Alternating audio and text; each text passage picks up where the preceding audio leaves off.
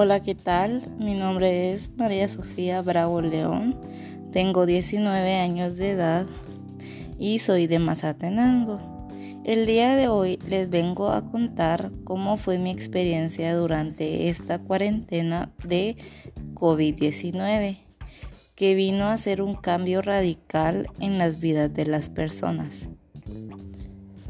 Todo empezó un viernes 13 de marzo cuando anunciaron el primer caso en Guatemala. Días después decretaron el toque de queda nacional, donde muchos estudiantes empezamos las clases en línea, lo cual fue algo que cambió mi vida radicalmente. Y poco a poco fui adaptándome a las nuevas modalidades de la situación. Viendo el lado positivo de las circunstancias, fue que pude convivir más con mi familia. Empecé a platicar más con mi abuelito, a disfrutar cada momento con él. Al principio sí me sentía un poco encerrada, me aburría rápido. Dejé de ir al gimnasio y eso me dolió mucho, ya que desde los dos años he practicado deporte y es algo que me apasiona. Lo malo de estar siempre encerrados era que me daba mucha ansiedad por estar comiendo a cada ratito. Pero empezaron a pasar los meses y me empecé a acostumbrar. Poco después de eso, regresé a practicar ciclismo, ya que era un deporte que hacía tiempo no lo había practicado y era el único que lo podía hacer bien desde la comodidad de mi casa. Todas las mañanas me levanto y hago de una a dos horas de bici y así es como me he entretenido. Otra cosa que también regresé a hacer fue a leer, algo que ya lo había olvidado a lo largo del tiempo.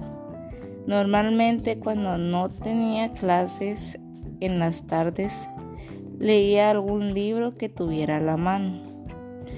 Otra cosa que también hacía e, era dormir. Casi siempre me la pasaba durmiendo. Y era algo que me gustaba ya que antes de la cuarentena no contaba con el mismo tiempo. Lo más difícil de todo fueron las clases en línea ya que se me complicaba aprender con este nuevo método. Y era algo diferente ya que siempre había tenido clases presenciales y nunca había probado este método de estudio. Hablando de mi vida social, la cuarentena no afectó tanto mi vida en ese sentido,